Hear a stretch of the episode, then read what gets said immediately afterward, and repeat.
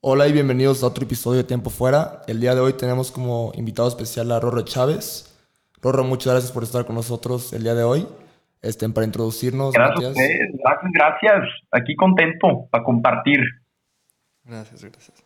Pues Rorro, para introducir nada más, platícanos un poco de lo que haces tú ahorita con tu vida. Sabemos que eres un hablador en público muy seguido, pero platícanos más o menos qué haces ahorita. Este, pues principalmente me dedico a crear contenido de crecimiento personal en redes sociales. Eso es como la actividad número uno. Este, tengo un equipo de cinco personas que son una chulada y justo estamos a punto de lanzar una consultora de crecimiento digital con valor humano para poder impulsar proyectos digitales. Este, entonces eso, pues andamos de creador de contenido, también damos conferencias, escribimos libros, y pues andamos de consultores con esta nueva consultora y todo lo que pues impulse la mejor versión de otras personas. Entonces ahí andamos tanto emprendiendo proyectos, dando conferencias, escribiendo libros y creando para ayudar a más. Perfecto, perfecto. La, la, primera pregunta que te quiero hacer, creo que en sí es muy simple cuando la escuchas, pero es muy complicada también. ¿Qué significa para ti la riqueza? O sea, ¿cómo consideras tú la riqueza en tu vida? Ok. Este. El.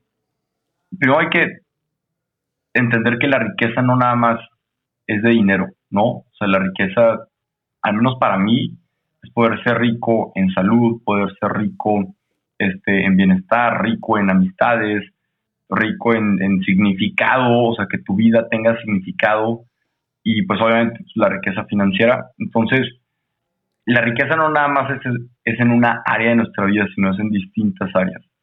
Y al menos la riqueza para mí significa el poder tener lo suficiente para tú poder cubrir tus necesidades, para poder satisfacer tus lujos y poder compartir con los demás esa riqueza que tienes. O sea, alguien que es rico es rico no porque tiene mucho, sino es porque vive bien, ya sea alma, mente, cuerpo, relaciones, proyectos, o sea, porque le va bien, pero genera a otros, aporta a otros. Entonces no es más rico este, el que tiene más, sino el que menos necesita. Creo que eso lo dijo San Francisco Asís y con eso, o sea, si no necesitas tanto y ya tienes mucho y puedes compartirlo con los demás, entonces eso es la verdadera riqueza. Sí, sí, qué interesante. Nunca, nunca había escuchado ese punto de vista sobre la riqueza. Y tú, en, tu opinión, el éxito, ¿cómo lo medirías o cómo, cómo lo ves en tu punto de vista? Hace poquito, ¿conocen a Marcus Dantus de Shark Tank? Marcus Tantus. No, yo no. Sí, lo ¿Ustedes sí? Este, fuimos, estuvimos con él ahí grabando y estamos platicando sobre el éxito. Este, y, la definición que, que a mí me hace más sentido en este momento de mi vida, porque va cambiando, ¿no? Tú vas cambiando y, y vas teniendo una definición, vas teniendo otra, te van gustando unas cosas, te van gustando otras la definición que más me convence ahorita de éxito es poder amar, o sea, vivir haciendo lo que amas. Este, o sea, cuando tú vives haciendo lo que amas, eres feliz, estás contento, te sientes realizado y eso te lleva a buenos resultados o a, a resultados extraordinarios. Entonces, si vives haciendo lo que amas y compartes ese sentimiento, esa alegría, ese amor con otras personas y que ayudes a otras personas a que ellos también se sientan contentos, felices, realizados, eso sí, o sea, para mí eso sería éxito. O sea, el estar haciendo lo que amas y compartir tu proceso, tus emociones, este, tu alegría con quien te rodea. Ah, excelente otra pregunta que he tenido en mi mente para preguntarte es, ¿cómo crees que el conformismo puede afectar el crecimiento personal, profesional y mental de una persona? Totalmente, lo frena. sea, alguien que, que no se atreve a salir de su zona de confort es alguien que no está creciendo. Por ejemplo, no sé, ¿cuántos de ustedes van al gimnasio? ¿Ya le empezaron a meter al gym o todavía no? Eh, sí, creo que los cuatro, sí. Sí a huevo. ¿Cómo, ¿Cómo funciona? ¿Cómo funciona cuando estás creciendo músculo? Pues tú tienes que hacer repeticiones, tienes que subir el peso para poder romper las fibras de tu bíceps, de tu espalda, de tu pierna, del músculo que estés trabajando, y rompiendo las fibras, ahí es donde le das oportunidad del crecimiento. Entonces lo mismo es con la vida. Si tú estás en la zona de confort, es como si estuvieras cargando 5 libras todo el tiempo, güey, de que 10 repeticiones de 5 libras ni te duele, güey.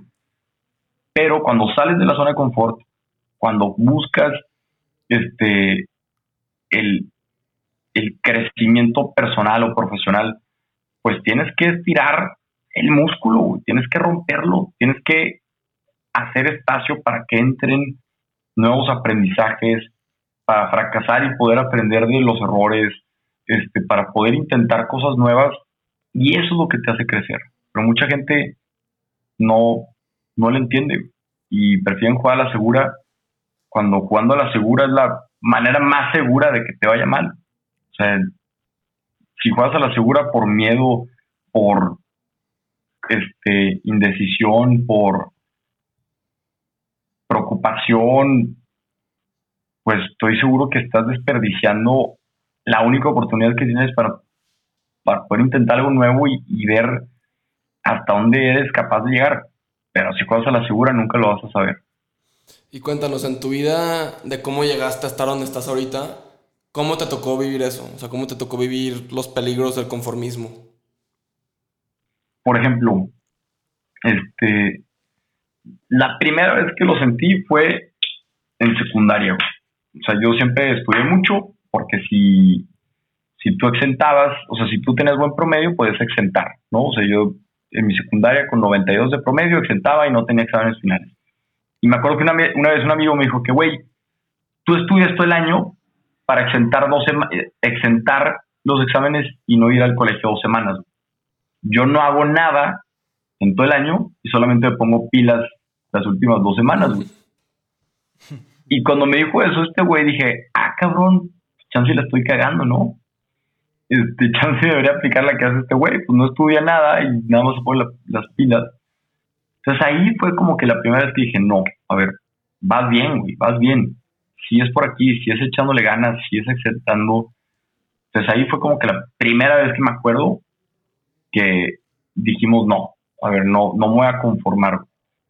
Y luego, eso fue secundaria. En prepa, cuando ya estás viendo de que, güey, pues dónde a estudiar y demás, yo sí de verdad pensaba que, güey, no, no me quiero quedar en mi ciudad, yo soy Torreón quiero retarme, quiero ir más allá, quiero este, probarme en otras, en otra ciudad. Y el, el buscar eso, ese crecimiento, güey, o ese reto, me hacía a mí como que, ok, a ver, pues ponte pilas, güey, ponte pilas, y me puse a investigar, tal, tal, tal, tal, y encontré una beca que necesitaba quedarme un año en Torreón para poder luego irme a Monterrey. Entonces, esa fue otra, como que muy puntual de, de, luchar contra el conformismo de, no, pues me puedo quedar en Torreón. De hecho, mis papás me decían, oye, mejor quédate en Torreón, estudia una carrera aquí, pues ¿para qué te vas a otra ciudad, güey? Y, con más razón dije, voy a estudiar otra cosa que no hay aquí en Torreón para poderme ir. Y dicho y hecho, busqué estudiar ingeniero químico. Entonces, cuando llego, me gané la beca, me voy a Monterrey y, y me cambié de ingeniero químico a ingeniero industrial porque no era lo mío. Pero bueno, ingeniería industrial, pues también, no sé si era lo mío o no, pero pues de eso me gradué. Este, pero ya estando en carrera, fue otra vez luchar contra, el, pues, contra la zona de confort de que ahora aquí sí estaba fuera, güey, estaba en otra ciudad, estaba, no estaba mi familia, estaba yo solo, nadie me conocía. Este, bueno, había amigos, obviamente, pero, pero pues estás tú contra la universidad, güey. Entonces ahí el conformismo era, bueno, o nada más hacer las puras calificaciones que me vaya bien, o meterme a grupos estudiantiles. Este, entonces me metí desde que llegué aquí, me metí a grupos estudiantiles y obviamente era una chinga, una friega el estar en el play, en que si en este lado, en que si otro, luego me metí a trabajar como en quinto semestre, este, a un banco, entonces estuve en un banco. Entonces, había profesores que me recomendaban de que mejor párale, güey, o sea, ponte nada más a estudiar, porque nada más estás quedando mal en clases, te quedas dormido en clases, por andar queriéndole pegar a todo. Y, y ahí fue un reflexionar y decir, a ver, si lo vale o no lo vale. Y no, dije, güey, no, voy a seguir estirando la liga, a ver hasta dónde puedo llegar. Y al menos eso a mí me ayudó muchísimo como a conocer más gente y probar mis habilidades. No todo es el estudio, o sea, también es ver cómo te relacionas con los demás, qué tan vivo eres en la vida real. Y así fue como le pegamos a los videos, de repente intentando una otra cosa, pum, pega un video, me voy a estudiar a Chile, a Santiago de Chile, me fui a estudiar y a trabajar y cuando regreso, pues fue esta, ay, güey, esta edición de te estás graduando, yo me gradué en el 2017 y era decidir entre buscar un trabajo tradicional, que yo podía conseguir un trabajo en cualquier consultora de negocios, o irte por el camino difícil, el emprender un camino que no existía, no existía esto de los influencers hace cuatro o cinco años, este, no había marcas que te quisieran pagar, pero sabía que se podía, entonces lo veía en Estados Unidos. Entonces otra vez fue salir de la zona de confort, decir, a ver, me voy por el camino tradicional que ya sé muy bien, que puedo conseguir trabajo, que me van a pagar medio bien, que o me voy a emprender mi propio camino. Y por último, creo que en lo que puedo concluir de esta zona de confort o del conformismo es que siempre evoluciona, güey. Siempre. O sea, ahorita puedo decirte que estoy como saliendo de una zona de confort donde yo estaba toda madre, con mi ritmo, ya medio todo controlado, y, sé que si quiero más, necesito atorarle más. Entonces, he estado trabajando en ser más profesional, en ser más puntual, en cumplir más con mis compromisos, en que si quieres traer siete proyectos, pues tienes que dividir muy bien el tiempo y no puedes estar perdiendo siete horas en redes sociales, ¿sabes? Este, entonces, constantemente el conformismo o la zona de confort va evolucionando y se va haciendo cada vez más grande o, tú llegas a algún lado y te alcanza, Entonces tienes que constantemente estar pensando en cómo no quedarte haciendo lo que, donde te sientes cómodo. Y más bien cómo puedes seguir empujando y seguir rompiendo esquemas si es que quieres llegar lejos, que imagino que si están escuchando este podcast, los que están escuchando esto, pues obviamente es, son gente que, que no se quiere quedar en un mismo lugar siempre, sino es gente que, que quiere llegar más allá de sus mismas capacidades. Sí, claro. Y Rorro, este, ahorita que mencionas todo esto del conformismo y de la gente que quiere llegar lejos, siento que nosotros estamos en un punto, eh, en una edad, pues, donde todos buscamos lograr o encontrar ese sueño o esa pasión que tenemos por la vida, ¿no? Pero muchas veces, este, este, no le damos el 100% de enfoque y queremos hacer muchas cosas al mismo tiempo, lo que hace perder pues fortaleza a este sueño que tú tienes de la vida. No sé si tú tengas algún consejo o algo que nos puedas decir para pues en realidad meterla a eso que tú quieres y no distraerte con las cosas que hay pues a tus alrededores. Totalmente, muy buena pregunta. ¿Cuántos años tienen todos? ¿18? ¿19? 17, todos y yo Matías 16. madre, güey. Qué chingón, Matías. Ella, o sea, todos, pues somos de la edad, güey. Somos de la edad. este, mira, yo a mis 18 me estaba viniendo casi, o sea, estaba decidiendo venirme a Monterrey. Creo que, como lo dices, este, sí es un error el querer hacer muchas cosas, porque no te enfocas en una y el multitasking es peligrosísimo para la productividad. O sea, el hecho de tú estar pensando en tres, cuatro cosas, no te hace meterle full a, una sola cosa. De hecho, les recomiendo mucho el libro de Una sola cosa de Gary Keller. Es de los libros que recomiendo luego, luego. Es fácil de leer y te enseña que para poder tener resultados extraordinarios, mucho tiene que ver con tal cual, con el enfoque, con estar pensando. De hecho, la pregunta que te hace el libro es, ¿qué única cosa debería estar haciendo en este momento para llegar a donde quiero llegar? Este, creo que es un poco más compleja la pregunta. Era algo, ¿qué única cosa o qué, qué una sola cosa debería estar haciendo para que todo se vuelva más fácil e innecesario? Algo así. Pero bueno, investiguen en el libro, pueden ver un resumen en YouTube. Este, entre más antes tengan la, el hábito de la lectura, madre, se van a volver unas máquinas, neta. Este, yo empecé muy tarde el hábito de la lectura y de todos modos me siento muy, muy preparado. Si yo empecé a los 23 años, o sea, si yo hubiera empezado a su edad, estaría, o sea, sabría más cosas, ¿saben? Y pues el conocimiento aplicado es poder. porque todo el mundo puede tener conocimiento e información, pero la gente que no lo aplica, pues no sirve de nada.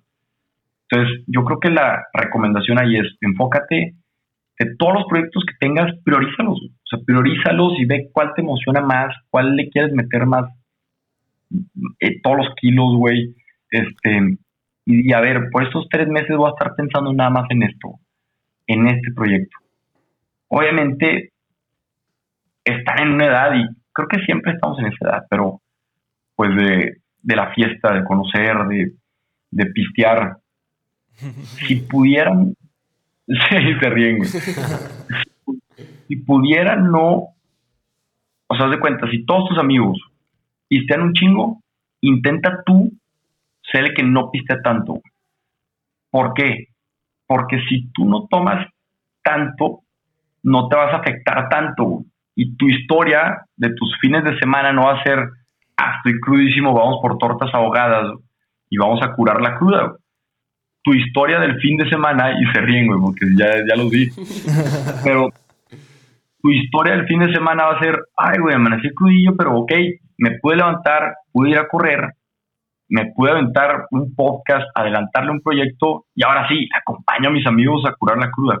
¿Saben? O sea, es, es mínimo, quizá, pero eso a ti te está adelantando. Toda la gente tiene cuatro días para perseguir sus sueños. A la gente le vale madre en viernes, sábado y domingo.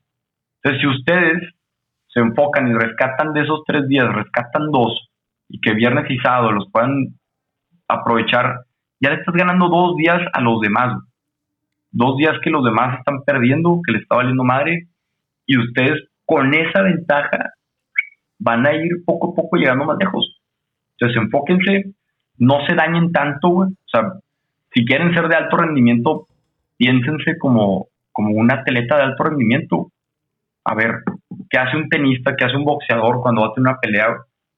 Pues se prepara y se esconde y, deja de hacer cosas que hace antes y por tres, seis meses, un año, está pensando solamente en la pelea. Tipo Logan Paul y, y Floyd Mayweather, ¿no? Súper reciente. O sea, el güey se fue a vivir a Costa Rica. Se fue a vivir a Costa Rica para no distraerse del mundo de Los Ángeles. Y ese güey tiene menos años que yo, tiene 26. Y dices, madres, güey, qué admirable el enfoque que le metió ese vato. Entonces, sí, escojan un proyecto que les emocione más.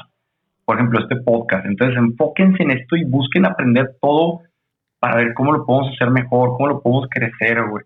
Este, cómo podemos hacerlo que, que explote esto. O sea, aprovechen este aprendizaje que van a tener de mucha gente que van a empezar a entrevistar y, y métanle, métanle como si fueran de alto rendimiento y en vez de tomarte dos de Bacardí, tómate una. Pero, o sea, eso que quizá no parece mucho, va a ser la diferencia de que despiertes bien o que despiertes mal, o que te levantes a hacer ejercicio o que no te levantes a hacer ejercicio, o que tengas ganas de rezar o que no tengas ganas de rezar. Son esos pequeños detalles o esas pequeñas cosas las que hacen la gran diferencia. Sí, Roro, y cuando empezaste a platicar de, mm, del multitasking y lo difícil que es, yo te sigo en Instagram y pude ver, no sé cuándo subiste, consejos de cómo manejar bien tu tiempo. Y yo ya aprendí más o menos, pero creo que la gente escuchando el podcast de verdad le puede servir mucho aprender a manejar su tiempo bien. O sea, ya sea día con día, semana con semana ¿Qué consejo así rapidito nos puedes dar a la gente escuchando esto de la importancia de manejar el tiempo y de cómo es que lo podemos hacer bien. Ay, güey, eso es algo súper importante porque si tú pierdes tu tiempo, estás perdiendo tu recurso más valioso. O sea, tienes, tienes una vida. Y cuando llegues a tus 80 años, no vas a querer más dinero, vas a querer más tiempo. Entonces, ahorita que estamos chavos, se te va a hacer fácil. Ah, no, pues me paso 7 horas en TikTok. Pero si esas 7 horas se las, si las inviertes a, a crear, güey, a leer, güey, este, a resolver pendientes, a, a, hacer cosas que te gustan, a hobbies, güey, a salir a correr, a salir a caminar, a marcarle a tu familia, te cambia la vida. Entonces, consejo rápido para gente que quiera administrar mejor su tiempo, es súper importante priorizar las actividades que tienes que hacer. Hay una matriz que se llama la matriz de Eisenhower que divide las actividades en cuatro cuadrantes. Está, pues se cuenta la matriz es de importante y urgente. Entonces, las que son importante y urgente, esas las tienes que hacer de inmediato. Las que son importantes, no urgentes, esas las tienes que planear, ¿no? Porque todavía no se hacen urgentes. Y luego las que son no importantes y urgentes, esas actividades busca delegarlas o que alguien te ayude a hacerlas. O sea, no es importante, es urgente, pues busca quien te pueda ayudar. Y si tienes algo que no es importante y no es urgente, o patealo o elimínalo, ¿no? O sea, ¿para qué haces algo que no es importante y no urgente? Pero, pero si tú ya tienes priorizadas tus actividades, ese es el primer paso. El segundo es busca agendar cuándo vas a hacer esas actividades. Este, si no tienes una agenda, a mí me sirve mucho Google Calendar. Yo me baso muchísimo con eso. Ahí tengo casi toda mi vida y todo mi equipo tiene mi Google Calendar abierto. Entonces, si quieren una junta, literal me la agendan ahí. Yo de repente despierto y ya veo que tengo la junta agendada. Entonces, Google Calendar, no una agenda manual, etcétera, pero el chiste es que tú tengas muy claro qué es lo que vas a invertir tu tiempo.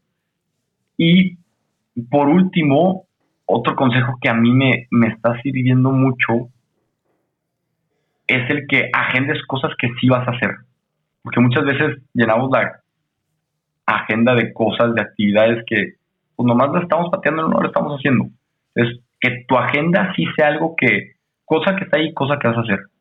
Porque si no, si vas a llenarla de cosas que no vas a hacer, pues tú mismo vas a, a dejar de creer en tu agenda, ¿sabes? Sí. Este, entonces, esos son algunos consejos para organizar el tiempo. No soy experto, yo también batallo, de repente voy muy bien, de repente me sale muy mal, pero pues es eso, es ir trabajando y queriendo mejorar. Aquí un consejo que les puedo dar, mira, de hecho, ahí arriba en mi buró se ve un libro medio amarillo, este, se llama Make Time, haz tiempo. No me acuerdo, Jake Knapp se llamaba, el, son los güeyes que inventaron la metodología Sprint de Google. Ese tiene un framework muy padre de poderte concentrar y de poder hacer tiempo para lo que importa. Entonces también se lo recomiendo ese libro. Básicamente te dice que eran cuatro cosas. ¿En qué te vas a enfocar? Highlight. Luego, la segunda cosa era cómo vas a bloquear los distractores. Este, o sea, era highlight, laser, o sea, como el laser focus, ¿qué vas a hacer para enfocarte? Y luego re-energize, o sea, ¿qué vas a hacer para poder agarrar energía? Y por último es, ¿cuál era el, último? Este, feedback o como retroalimentación, como, como checa qué te funcionó y qué no.